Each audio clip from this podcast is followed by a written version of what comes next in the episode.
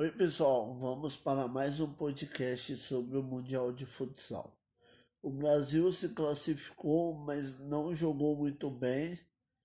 Achei que falhou na marcação contra o Panamá. O Panamá se animou durante o jogo, jogaram bem, mas o Brasil ganhou bem de 5 a 1.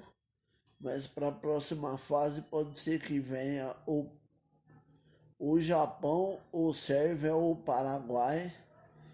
Eu espero que seja o Paraguai, porque é adversário sul-americano, mas o Japão e a Sérvia pode ser dois confrontos difíceis.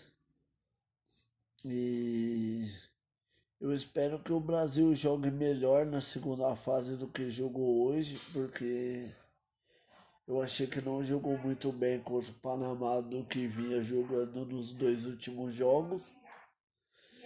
Mas eu acho que o Brasil passa das oitavas.